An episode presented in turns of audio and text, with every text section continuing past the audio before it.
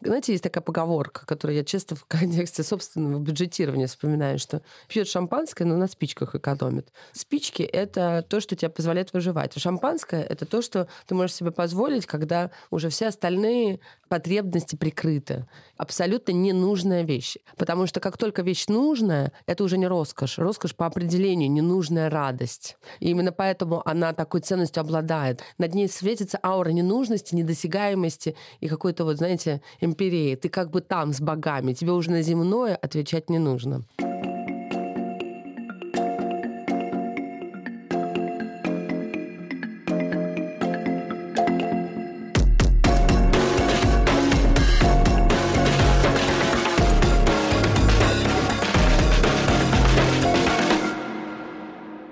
Всем привет! Это подкаст «Короче». Подкаст о вызовах нового времени, который мы делаем вместе со Сбером. Заголовок этого сезона – «Цены и ценности». И сегодняшний наш выпуск посвящен тому, что эти два понятия объединяет. Мы назвали эту тему «Новая роскошь».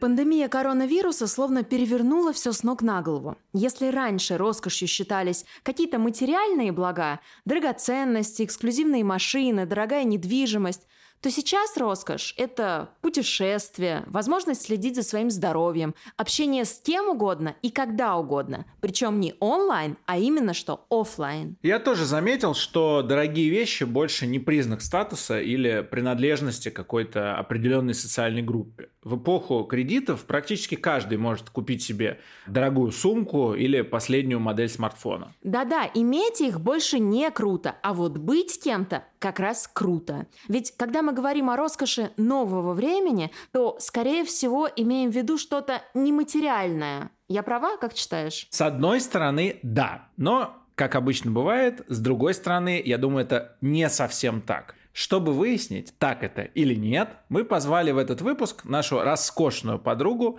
Елену Нуряеву, медиаконсультанта, экс-главного редактора портала «Сплетник» и человека, который хорошо знает про красивую жизнь. Я бы даже сказала, что она все знает про красивую жизнь. И Елена сейчас объяснит нам, как изменилось представление о роскоши за последние несколько лет.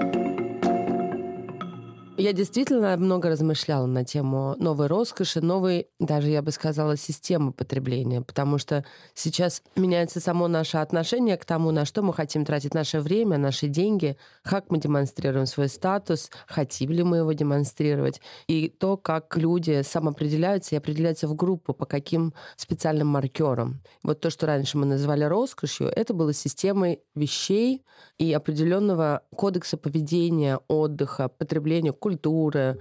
Сейчас мне кажется, что так меняется мир, так меняются статус-символы, и главное, что мы же сами понимаем, что если раньше главным накопительством были деньги, баррели нефти и все тому подобное, то, что на самом деле довольно осязаемо, материально представимо, то сейчас информация и время — это то самое, за что люди борются и что мы можем себе как роскошь позволить или, наоборот, не позволить. Но сейчас круто иметь какую-то дорогую вещь, как это было 10 лет назад, 15 лет назад, 5 лет назад. Я думаю, что, конечно, это отходит отходит, и отходит немножко даже в гораздо более важном смысле, чем когда-либо раньше.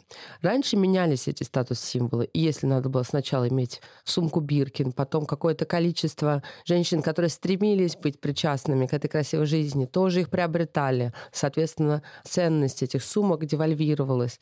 И менялись статус-символы, но сам факт того, что статус-символы были важны, оставался неизменным. Мне кажется, что сейчас демонстрация через вещи принципе, уходит. Потому что ну, это какой-то, знаете, немножко карго-культ, когда ты вместо того, чтобы жить какой-то определенной, свободной, роскошной жизнью, полной впечатлений и возможностей, ты имеешь возможность только собрать какие-то камушки, какие-то ракушки, которые не за неимением вот самой жизни, как бы ее продают другим людям. Ты пытаешься доказать, что ты такой же. Но на самом деле сам факт обладания вещами сейчас уже, мне кажется, совершенно не важен. И нового статус-символа мы в ближайшее время не найдем и не увидим. Не появится, как мне кажется, сейчас такой вещью, обладание которой окажется такой важной. Знаете, я сейчас вспомнил, когда я впервые почувствовал, что понятие роскоши изменилось. Мой младший брат учился в Шотландии в университете Сент-Эндрюс. И когда он туда поступил, это было уже, наверное, лет 6-7 назад. После первого года обучения он приехал на каникулы, и я у него спрашиваю, слушай, ну как там, расскажи. И в том числе я его спросил, а чем там а, люди... Понтуются. Да, чем люди понтуются? Я ему, я, я говорю, ну слушай, ну, наверное, там много богатых ребят, наверное, тачками понтуются. Он говорит, слушай, нет, понт это не понтоваться тачкой, это не круто. Понт пропал. Понт как а, некие да, материальное выражение чего-то. Он сказал, круто, понтово, не что тебе папа купил тачку. Понтово — это что мы с папой собрали тачку. Совершенно верно, потому что главные потребители роскоши, кутюра, самых ультрадорогих тачек — это кто у нас? Казахстан, страны Ближнего Востока, Россия. Ну, в общем, это те страны, которые во многом справедливо называют странами новоришами, которые сейчас стали обладать невероятными капиталами, но еще нету культуры траты этих денег. А на самом деле то, что мы называем старыми деньгами, это зачастую, например, та же английская аристократия, это зачастую совсем не слишком обеспеченные люди, но с презрением смотрящие на то, как недавно разбогатевшие люди сорят деньгами. Ну вот это, собственно, вечный конфликт старых денег или старой культуры, старой Европы и новоришества, когда, получая какие-то первые деньги, ну вот человек выигрывает в лотерею. Вы думаете, он пойдет и, например, начнет заниматься собственным бизнесом или их куда-нибудь вложит? Нет, он побежит покупать тачку, шубу и в дорогой ресторан, и еще друзьям раздаст, и пропьет это все. Вот эта вот неспособность справиться с большим количеством денег, потому что большое количество денег, когда они приходят тебе случайно, как произошло во многих странах, которые стали ресурсными экономиками, это, в общем-то, случайная история, а не история того, что народ через протестантизм, через этику капитализма пришел к какому-то благосостоянию это на них свалилось, потому что были обнаружены какие-то природные ресурсы. И люди не смогли справиться, не знают, как с ними распорядиться. И выглядит это зачастую очень по-цыгански. Вот эта культура траты денег. Паш, ты когда рассказывал про своего младшего брата, да, вот ты апеллировал к началу десятых годов. Но мне кажется, что когда русские люди начали ездить за границу 20-30 лет назад, они обычно говорили о том, как там все просто одеты. До сих пор, как можно выделить в толпе иностранцев русского человека.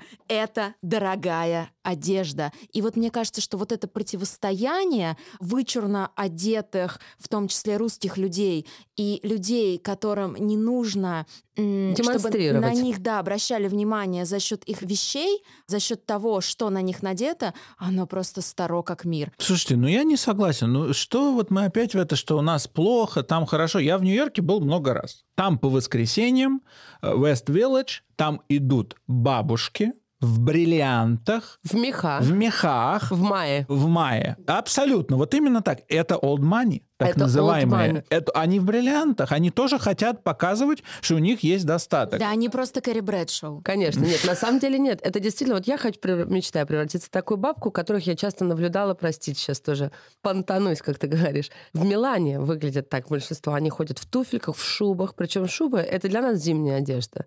Для них, вы понимаете, что они ходят э, в оперу в каких-нибудь меховых горжетках буквально круглый год. Просто потому что мех, на самом деле, это просто вечерний такой атрибут атрибут действительно старых денег. Они не выглядят городскими сумасшедшими. Во-первых, потому что это бриллианты, которые ему еще достались от их бабки, этой бабки, от ее бабки. Поэтому это момент наследования, момент heritage, так называемого.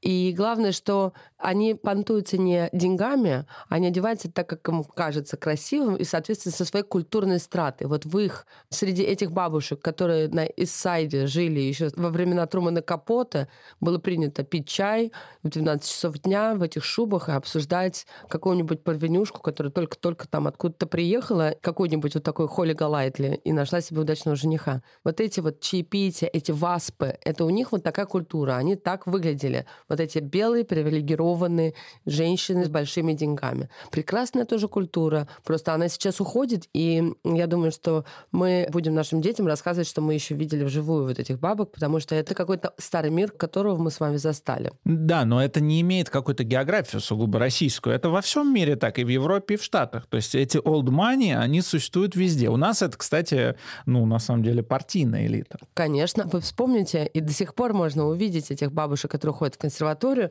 с этими камеями, как они одеты. Понятно, что какими они могут обладать деньгами, но они обладают старой культурой, действительно, номенклатуры, живут в сталинских высотках, очень снобируют. У них у всех были няньки, гувернантки, несмотря на то, что сейчас совершенно не вписываются в новую путинскую да, парадигму. Но у нас была своя аристократия. А она как раз действительно после разрушения царской России, она выражалась сталинской номенклатурой. Понятно, что у этого истории сложная да, заряженность, потому что для нас сталинизм — это не только сталинский ампир, но это и сталинские репрессии, не только победа во Второй мировой, но и чудовищные посадки и уничтожение целых страт народа, поэтому нельзя и ни в коем случае никто не собирается романтизировать эту эпоху. Но она была эпохой исторической, в том числе и культурной. Мне кажется, что вот про старый мир понятно. Мне интересно все-таки вот эта новая роскошь. Вот Маша постоянно говорит у нас в подкасте, новый мир, это новый мир. Ну Я вот... потому что в него искренне верю. Мне кажется, что особенно сейчас и особенно молодое поколение, им не важно, а, на какой машине ты ездишь, какая у тебя модель айфона. Им важны какие-то другие вещи. Например, делать мир лучше. Чувствовать, что твое существование, оно наполнено каким-то смыслом. Это правда. У меня есть такая моя доморощенная теория, что мы действительно сейчас а, на каком-то третьем этапе находимся развития вот такой экономики вещей и неосязаемых ценностей. Если раньше была, как я это себе называю, экономика of shares, то есть владение в большом бизнесе, акции, то это была экономика, которую мы, в общем, с вами наблюдали, и которая до сих пор имеет большое значение с точки зрения финансового выражения, но на самом деле уже давным-давно является старым миром. Потом у нас появилось, об этом много писали, мы сначала поняли, что мир плоский, как вы помните, был такой тоже известный труд, что на самом деле совершенно неважно, где ты сидишь в Бангладеше или в России, благодаря интернету вы можете сделать совместное дело, ты можешь иметь влияние на город, находящийся на другом конце мира. А это была так называемая shared экономика появилась. То есть, когда вдруг мы поняли, что появляются услуги и агрегаторы, когда можно снимать квартиру, можно вызывать такси. Сегодняшней молодежи часто непонятно, зачем владеть стиральной машинкой, домом, машиной, потому что это все дорого.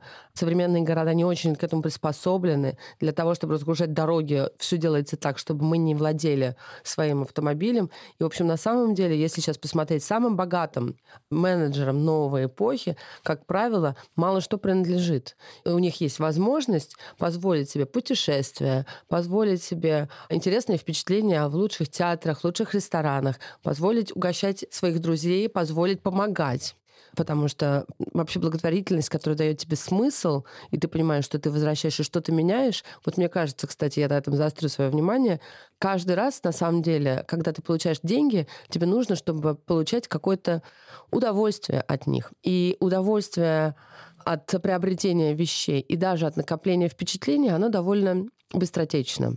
Вот когда молодые миллионеры, занимающиеся IT-компаниями, венчурными инвестициями, чем угодно, получают, они при этом довольно осмысленные ребята. И вот у них вроде все, они это по первости, это довольно быстро кончилось у них эта радость, от, а теперь я все себе могу позволить, а дальше это что? Вот на самом деле они же все довольно азартного склада люди.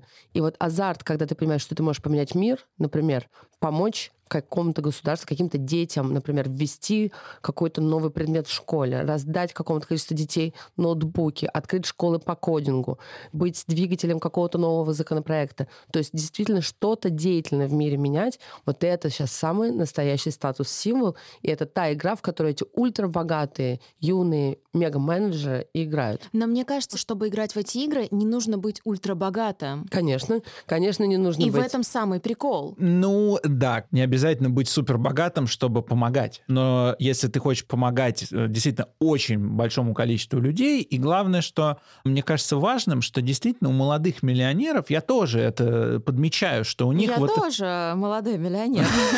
В мечтах. Вот. Поэтому они начинают действительно получать удовольствие, кайфовать от совершенно других вещей. Но одновременно с этим никуда не уходят э, предметы старой роскоши. Магазины с дорогими часами, ювелирными украшениями, работают и прекрасно работают. В смысле, хорошо продают. Баллы дебютанток проводятся. То есть мне кажется, что эта новая роскошь, она, безусловно, появилась. Ну, ее нельзя не почувствовать, да? Но она не противоречит точнее, не, Не отме- вытеснила, не отменяет и не вытесняет старую роскошь. По-прежнему для людей важны машины. И эти молодые миллионеры, которые тратят деньги на благотворительность в странах третьего мира, они на Тесла. Они не ездят на дешевых Тойотах. Ну, конечно. мно- скажем так, большинство из них ездят на дорогих машинах, и у них хорошие большие дома, квартиры и всякие бриллианты у их женщин. Я тебе больше скажу. Некоторые по-настоящему, как мальчишки, коллекционируют машины. Но не потому, что важно иметь машину, а кому-то просто для них это... Ну, кто-то собирает китайские вазы, кто-то собирает на Кристис а, определенных художников, а кто-то... Кому-то нравится собирать машины. Просто это твое хобби. У нас у всех есть по своим возможностям какое-то такое свое хобби. А по поводу того, что ты говоришь, что два типа роскоши уживаются, это совершенно верно, просто это также примерно спорить, как появляется кино, театр умрет. Никто не умер. Просто перераспределилось, театр занимается одними задачами и удовлетворяет одни запросы, кино стало удовлетворять другие запросы. Просто до появления кино театр занимал собой чуть большую нишу, чуть больше давал людям и чуть больше аудитории, соответственно, имел. Но когда я говорила про то, что жить роскошной жизнью может позволить себе даже не мега богатый человек, я имела в виду другое. Я говорила о том, что ценности поменялись, и, например, уже становится крутым, к слову, открыть кофейню, да, дать работу пятерым людям. Ты дал работу людям. Ну, это же настолько круто. Вот это, Ну, это, ценно. это не роскошь, это, наверное, действительно драйв. Вот какой, в чем сейчас азарт.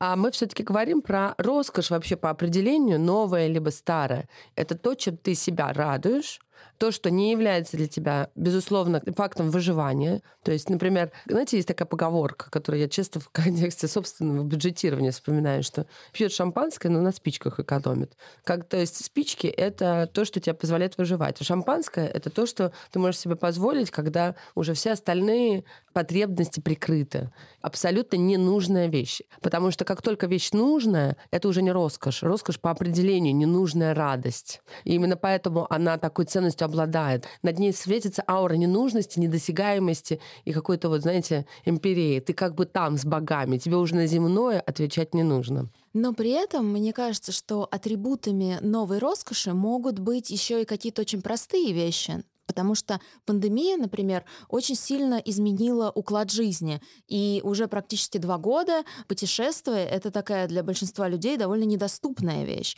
Ты сама упоминала путешествие в контексте новой роскоши. Новая роскошь, она во многом про впечатление. Но еще она и о том, как меняется мир. Условно, практически у всех жителей больших городов есть какие-то сейчас смартфоны, потому что смартфон купить, ну, можно за относительно небольшие деньги.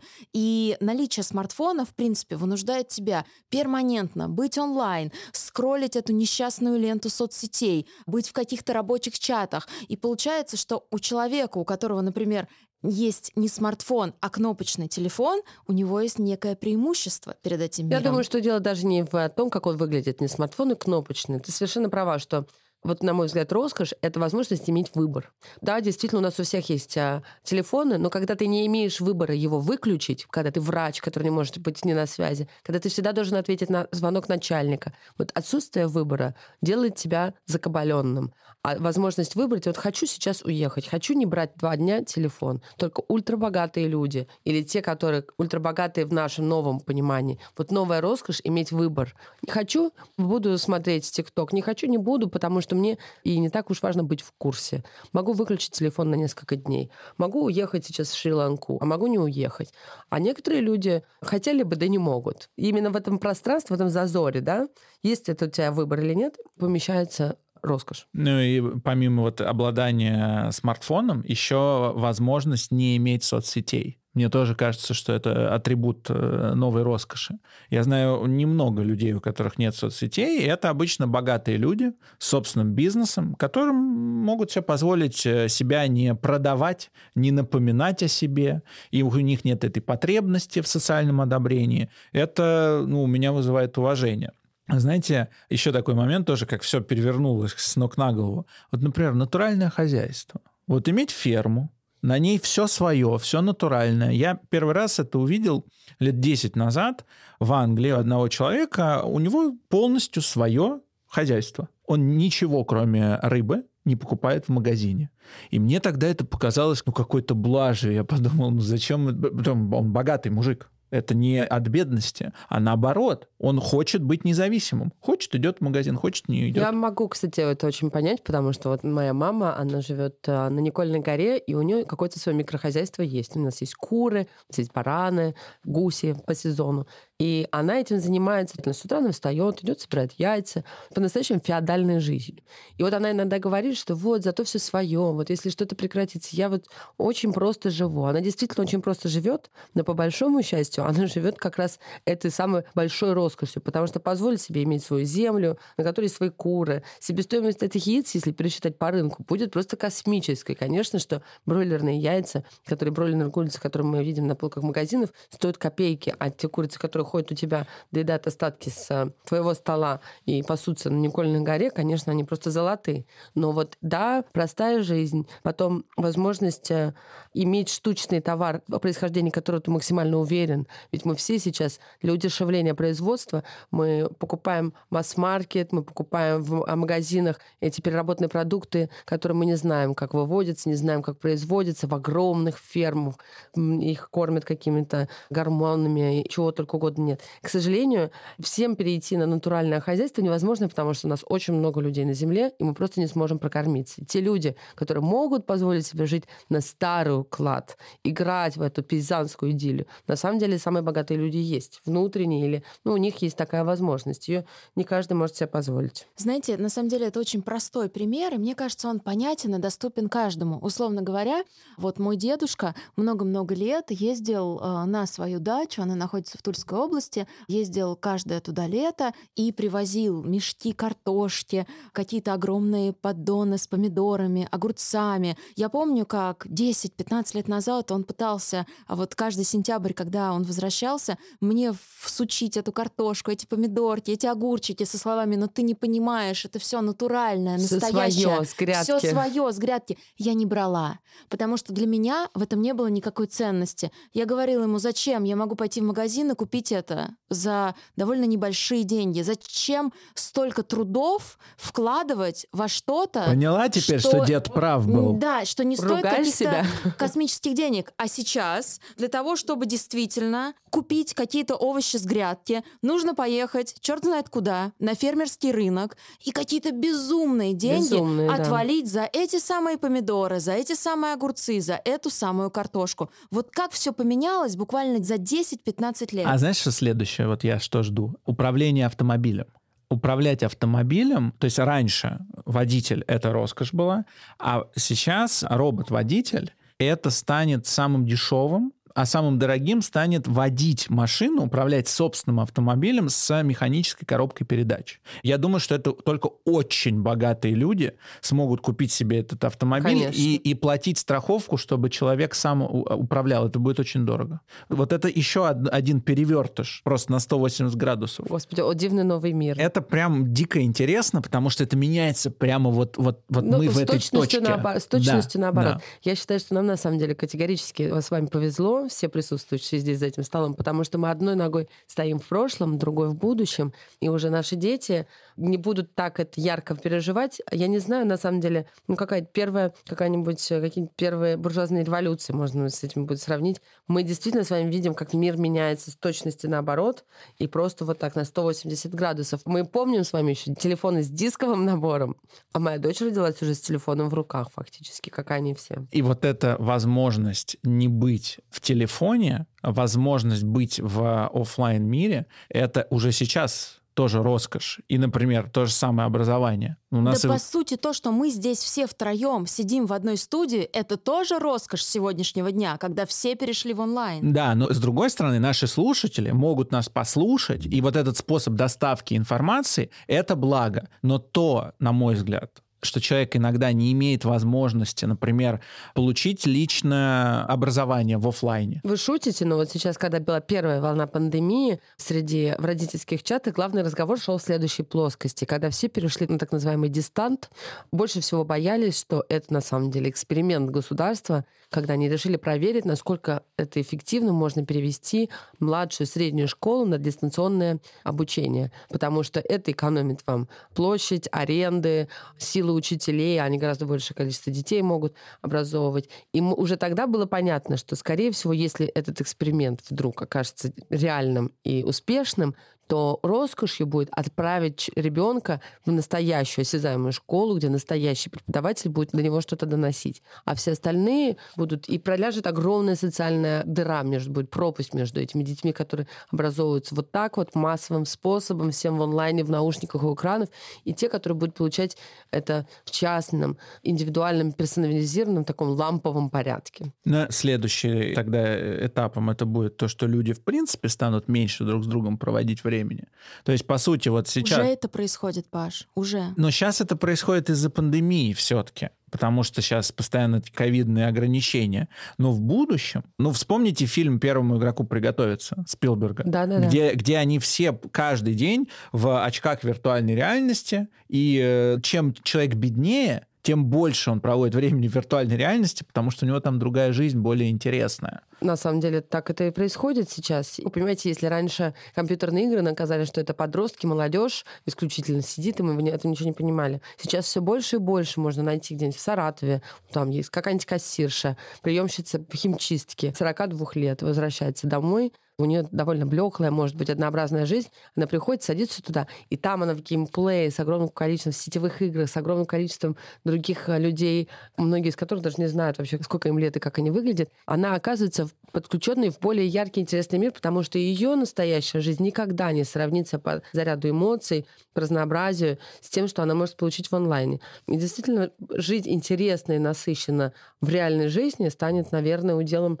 немногих. Паш, вот ты сказал, что это сейчас сейчас пандемия, поэтому все ушли в онлайн, но мне кажется, что мы ушли туда, если честно, безвозвратно. Мне кажется, что даже если пандемия когда-нибудь закончится, мир уже не вернется к той точке, в которой он был до пандемии, потому что это после совершенно того... Так, это совершенно точно. Да, после того, как мы уже сели дома, после того, как мы поняли, что большинство из нас может работать удаленно, в офисы возвращаться нет, ну просто никакого смысла. Ну вот смотрите, значит, с одной стороны, в офисы э, возвращаться реально, по-моему, никто не хочет. Ну вот среди моих знакомых. Ты знаешь, я очень хотела бы вернуться в офис, потому что психологически... Я тебе расскажу. На самом деле, офис, с одной стороны, прекрасно. Можно не платить аренду. Это огромная часть расходов для большинства стартапов или молодых, еще не уверенно стоящих на ногах компаний.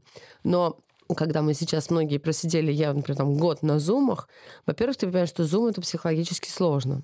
Особенно, когда ты не видишь людей, у тебя нет контакта. Потом, что, например, для нас, людей творческих профессий, дает ежедневное общение? Именно вот это не точечное, необъяснимое общение, в котором и зарождаются идеи. Когда вы сидите в общем пространстве, можете обсудить, кто-то кому-то что-то повернулся, сказал, получил немедленный фидбэк. А когда ты сидишь дома наедине со своим вот этой звенящей пустоте, ты же не будешь писать писать просто с какой-то глупой мыслью в общий чат какой-то. Там этого галдения, жужжания не будет.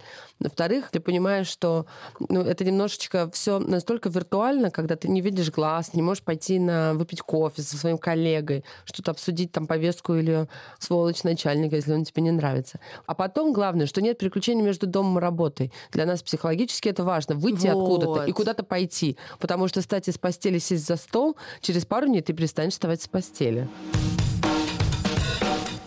Привет, я Нина, звукорежиссер подкаста «Короче». Совсем недавно роскошью для меня было манго.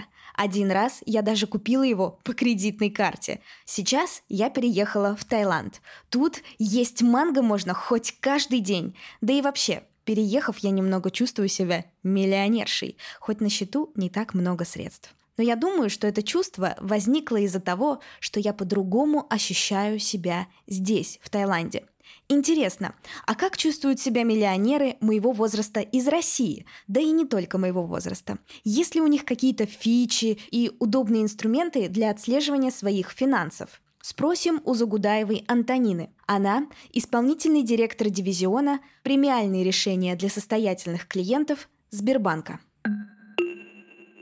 Средний возраст наших клиентов, ну и, собственно, этого сегмента у нас не самый молодой, да, 50 плюс. Но количество молодых миллионеров, э, оно возрастает, безусловно. У нас э, появляется некая преемственность поколений портфели, бизнес э, передаются от э, основных э, держателей этого возрастного сегмента к уже, собственно, детям, да, к тем, кто будет в дальнейшем или развивать уже а, сложившийся бизнес, или его модернизировать. И, а, безусловно, здесь стоит сказать, что поведение, оно разнится. Понятно, поколения разные, интересы и а, видение тоже разное. Молодые миллионеры — это те, кто больше в цифре, но тоже не всегда, да, когда речь идет о каких-то серьезных суммах, то, конечно, внимание личного менеджера персонального, оно, собственно, также важно вне зависимости от возраста. Но, тем не менее, конечно, молодые миллионеры более легко доверяют сервисам, которые в онлайн и различным диджитал-историям. Последние годы мы э, все-таки планомерно развивали дистанционный э, формат обслуживания и запускали множество онлайн-сервисов, а пандемия и связанные с ней обстоятельства нам помогли ускорить работу в этом направлении, что тоже неплохо. В первую очередь обслуживание в онлайн — это все-таки и для нас тоже новый формат премиального обслуживания. Он дает возможность клиенту не э, приезжать в офис и получать там, все те же самые привилегии, только удаленно. И самое основное отличие — это наличие digital-менеджера, который постоянно поддерживает связь с клиентом а, по телефону, видеозвонку и в мессенджерах. Благодаря этому и складываются доверительные отношения между клиентом и уже теперь digital-менеджером персональным. Если говорить о мобильном приложении для сегмента VIP и для VIP-клиентов, оно отличается деталями интерфейса, цветовым решением, и приложение персонализировано. Например, клиенты могут оценить своего персонального менеджера тоже в приложении да, в любое время по а, собственному желанию. В приложении отображаются все опции, которые входят в пакет услуг. Клиент видит льготный курс обмена валют, повышенные ставки по вкладу, ну и прочие фишки, которые доступны для клиентов Сберперва. Руководителю нашего бизнеса, нашего канала Марии Паденко пришла идея о создании уникального сообщества, которое получило название «Клуб первых». Это крупнейшее деловое сообщество России для руководителей и владельцев бизнеса. Мы объединяем людей, стремящихся к получению нового опыта, которые готовы делиться идеями и поддержкой, чтобы совместно достигнуть большего в бизнесе и в жизни. А, мы формируем камерные группы по интересам, а, проводим большие мероприятия, различного рода мастер-классы, обучающие лекции, бизнес-завтраки и даже организовываем путешествия. Клуб первых активно расширяется, и в следующем году мы планируем открыть 9 новых представительств клубов по всей России. Первым городом будет Екатеринбург, и открытие предполагается уже в январе 2022 года. Собственно, еще хотела бы проговорить э, про тему потребления и на эту тему у нас есть доступный для всех э, проект под названием «Цифровой сад». Это проект э, Сбер Первого и Визы. В нем говорится как раз о новых смыслах потребления, материальной культуры. Эксперты из э, мира моды, гастрономии, искусства, спорта и бизнеса делятся личным опытом разумного и эстетического потребления. Проект э, ну, помогает переосмыслить наше потребительское поведение, и слушатели э, могут совершать э, покупки более сбалансированно, а не импульсивно. Я бы искренне советовала всем послушать лекции спикеров и в дальнейшем получать максимальную радость от потребления. Получается, что только богатые компании смогут позволить себе офисы. То есть офис — это своего рода Новая роскошь. Новая роскошь. Сейчас они есть у всех, но скоро это будет не так. Мне кажется, что на самом деле даже сейчас они уже есть не у всех, потому что огромное количество компаний после того, как наступила пандемия, они отказались просто от офиса, потому что они поняли, что ну, они не хотят деньги платить просто так. И они срезали этот кост. Ну вот, понимаете, мне кажется, что та магистральная линия, которую мы сейчас обсуждаем, и которая действительно она вырисовывается, она может быть опасной, потому что вот это отсутствие живого общения на продолжительном этапе, например, для тех же креативных индустрий, да и не только, для разных, оно может дать какой-то странный эффект. То есть, когда люди перестанут постоянно находиться в одном пространстве, перестанут работать друг с другом, это может сделать работу компании неэффективной. Мне кажется, что вот этот отказ от офисов, он, безусловно, является потенциально новой роскошью, но в нем есть и опасность. То, что какие-то процессы просто ну, станут гораздо хуже выполняться. А с другой стороны, мне кажется, что есть исследования, подтверждающие, что люди, которые не тратят время на то, чтобы добраться до офиса, до работы, наоборот, они в своей работе продуктивные по поводу времени на работу. Чисто московская история. Раньше я помню, что время на работу было нормой, если ты едешь на работу 45 минут-час. А сейчас, мне кажется, что люди, это тоже такой подход, э, он к роскоши имеет отношение, они стараются селиться ближе к Конечно. офису, ну, потому что сейчас уже можно и два часа ехать. Конечно. Из одной точки в другую. То есть это вот тоже такой момент, что расстояние, не тратить много времени на работу, это тоже новая роскошь. Отсюда зачем покупать квартиру, если тебе нужно будет переезжать? Конечно, если ее можно снимать. Конечно. Опять же. Еще одна тема, которую мне бы очень хотелось затронуть и узнать твое мнение на самом деле. Моногамные отношения, семья — это тоже новая роскошь, потому что раньше семью нужно было создавать, чтобы выживать. Вдвоем все-таки выжить, заработать как-то попроще, чем Квартирный в одиночку. вопрос, опять же, да. Например. Да, безусловно, роскошь, потому что а, мы сейчас э, живем в эпоху чрезмерного выбора. И это самый главный наш источник тревог сегодня.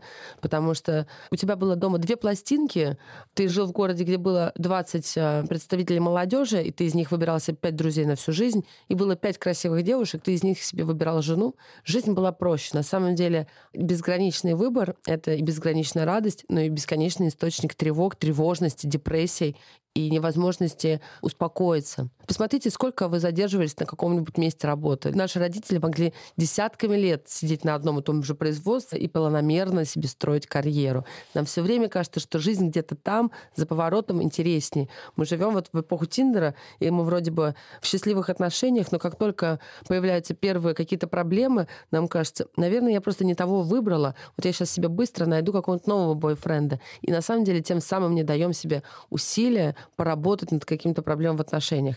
Поэтому это не столько роскошь, это столько важная внутренняя работа должна быть у всех проведена, когда ты должен понять, что многие хорошие вещи в твоей жизни будут тебе дарованы или даны только посредством тяжелого труда. Тяжелого труда через психотерапию, через постоянную дисциплину и вкалывание в одной и той же сфере интересов или там искусства или бизнеса. И те отношения будут приносить тебе наибольшую радость, в которую ты будешь вкладывать, меняя себя и меняясь вместе с партнером много лет. И не ставя на них крест при появлении первых проблем, а пытаясь их проработать. Потому что мне кажется, что гораздо счастливее те люди, которые много лет в отношениях и много уже вместе преодолели, и у них большой багаж накопленного опыта, чем те, которые как только при появлении первых трудностей разбегаются, и каждый раз как бы одно и то же, одно и то же. Опять эти первые свидания, опять это, значит, опять слушать, все девушки одинаковые. В общем, на самом деле, самую главную роскошь в этом смысле мы можем подарить себе только сами. И это труд. Все мои друзья, и я в том числе, конечно, помешаны на заботе о своем ментальном здоровье. Понятно, что наши родители, наши бабушки, дедушки, они, казалось бы, совсем об этом не думали. И их ответ на любую историю, на любую жалобу, у меня депрессия или еще что-то, иди поработай, забиваешь себе голову из-за того, что тебе делать нечего. С жиру беситесь. Конечно. Как говорит моя теща, трудотерапия. Трудотерапия, да. Ну, мне кажется, что наши родители начинали, они вообще трудотерапии просто все готовы были лечить, потому что другого выхода просто не было. Но сейчас не об этом. Вот забота о ментальном здоровье. Все-таки это тоже, наверное, примета новой роскоши. Абсолютно так. Я считаю, что мы первое поколение, которое вообще немножко осмысляет свои психологические паттерны, свое психологическое состояние и, главное, то, какое воздействие наши поступки, наша жизнь имеют на наших детей.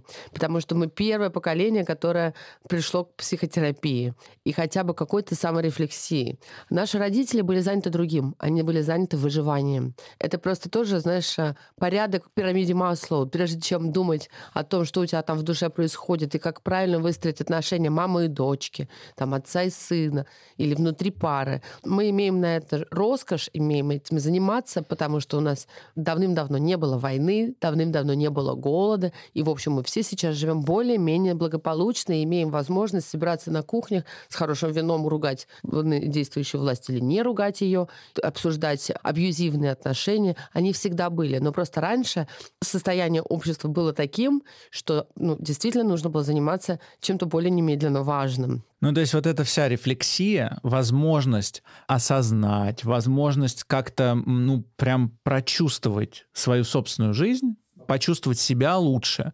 Такая ментальная йога — это и есть новая роскошь. Да, но я вам даже сказать, что есть такая теория о трех ступенях развития любой цивилизации, любого общества. Она выражается в следующем предложении, что мой дед был военным для того, чтобы мой отец мог быть инженером, а я смог позволить себе быть художником. То есть сначала общество проходит вот эти моменты тяжелых социальных потрясений, потом есть построение, какое-то накопление первой стабильности, первой материальной базы. Вообще выстраивается архитектура как э, социальная, так и вполне реальная реально. И только уже третье поколение людей, живущих в этом стабильном обществе, сможет заниматься психотерапией, творческими профессиями, думать о смыслах. Но, к сожалению, вот эти стадии, и если нам повезет и долгое время не будет никаких тяжелых потрясений, каким, например, стал для многих из нас ковид, ну, действительно нельзя забывать, что, как говорит Екатерина Шульман, у нас просто очень давно уже, слава богу, мы не знаем, что такое тотальная война большая. Мы давным-давно не живем в этом ощущении совершенно нестабильности, когда ты не знаешь, будет ли у тебя завтра где жить и что есть, и будешь ли ты жив вообще. Поэтому мы счастливое, на самом деле, поколение, которое может задумываться об этих вещах. И это та роскошь, собственно, которую мы все как поколение имеем сейчас, которую нам подарили наши деды и наши родители. Мне понравилась очень эта идея по поводу деда, отца и того, кто художником стал уже в настоящем. Но вот с другой стороны, я думаю, в крупных городах это так. Ну а в небольших городах, как там ситуация? Потому что вот по России я часто куда-то путешествую. Мне кажется, что несмотря на то, что люди живут там не так богато, как в крупных городах, тем не менее они имеют, а, возможность всегда переехать в большой город, если им это действительно хочется, и главное, все равно даже там есть возможность заниматься и терапией, и йогой. То есть там, тем не менее, эта роскошь тоже доступна. То есть это не только для вот этого золотого миллиарда, как Нет, это называется. совершенно, совершенно с тобой согласна. Я помню, пару лет назад, если помните, была такая трагедия под Псковом в деревне Струги Красная, когда пара молодая, выпускники школы заперлись, напились дорогого алкоголя, взяли в руки оружие и, в общем, покончили же самоубийством, их называли Ромео и Джульеттой. История трагичная, но мы с моим другом, журналистом Ренатом Давлетгильдеевым настолько были ей впечатлены, что тут же поехали туда просто посмотреть на этих школьников. Нам казалось, что это как-то может изнутри быть объясняться. Может быть, там такая тоска, может быть, э, там такая безысходность, поэтому дети идут на это, что это стать э, таким Бонни и Клайдом было, в общем, возможно, единственный способ пережить острое ощущение для этих ребят. И ты не представляешь, Маш, каково было наше удивление, когда мы приехали туда. Вот молодежь, которая живет под Псковом, казалось бы, куда мы ехали на перекладных, приехали в чистом поле две березы. Абсолютно такая же, как в Москве, ничем не отличается, да? Они также могут заказывать себе Easy Boost, мы увидели, там насчитали, даже если это какой-нибудь фейк. Они абсолютно в курсе мировой культуры. То есть они благодаря интернету погружены в мировой контекст. Мы разговаривали с этими школьниками. Они прекрасно знают, кто такая Марина Абрамович. Им это также интересно. Это не привилегия московских выскочек, которые ходят на все выставки а, в музей «Гараж».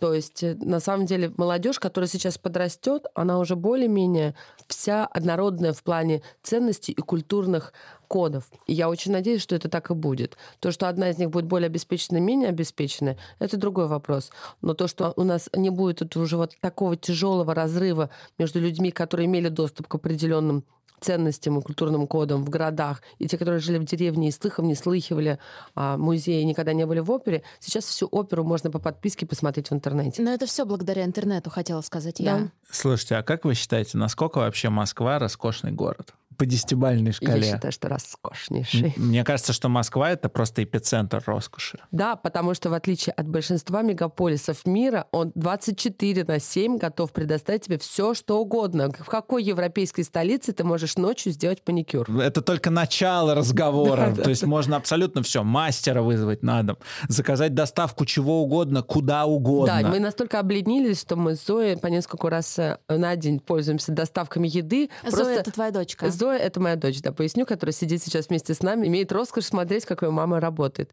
Мы можем себе позволить не составлять список продуктов, потому что просто открывая холодильник, мы смотрим, ой, мама, нет сметаны, мама тут же заходит в приложение, и через пять минут нам звонят в дверь. Это, конечно, очень расхолаживает. Сервисы доставки все за последние пару лет сильно изменили наши привычки. Знаете, я думаю, что сейчас действительно самое такое интересное время в том смысле, что все переосмысливается, и еще старое, вот оно еще есть, новое, оно уже пришло, но все равно оно со старым вступает в какие-то взаимоотношения, и так или иначе, роскошь будущего — это в любом случае время и независимость. Ничего Свобода еще. больше. М, Да, это и есть свобода. Независимость и время, в моем понимании, это свобода. Поэтому, да, свобода — это новая роскошь. Да, свобода быть таким, каким ты хочешь, заниматься тем, что ты хочешь, работать в то время, когда ты хочешь. Да, быть роскошным в новом мире — это значит быть свободным и независимым. Вроде бы так и не хитрая формула, но я готова подписаться. Ровно так и есть.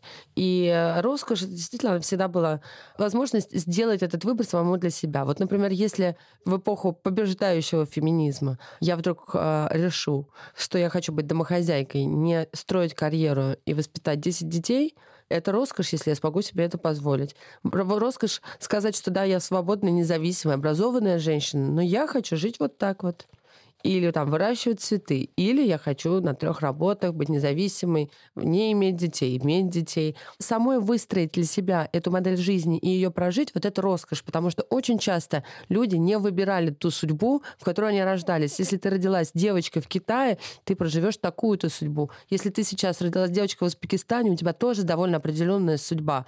Ты родилась в Москве, какие-то паттерны готовые чаще всего для тебя уже предопределены. И вот сейчас, возможно, мы впервые за всю историю люди смогут выбирать сами себе судьбу согласно своим, а не каким-то представлениям. Вообще многие романы преодоления и герои литературные, или герои больших эпосов, это как люди, которые смогли выбиться из предопределенной для них судьбы. Вот Джек попадает на Титаник, и вдруг он, несмотря на то, что ничто в его жизни не предполагал, встречает Роуз. Или там принц и нищий, все что угодно. Вот это преодоление заранее для тебя предложенного паттерна. Вот я считаю, что наше поколение чуть ли не первое, которое этот паттерн может вообще по кубикам, как конструкторе, для себя полностью собрать. И вот это и есть наша роскошь.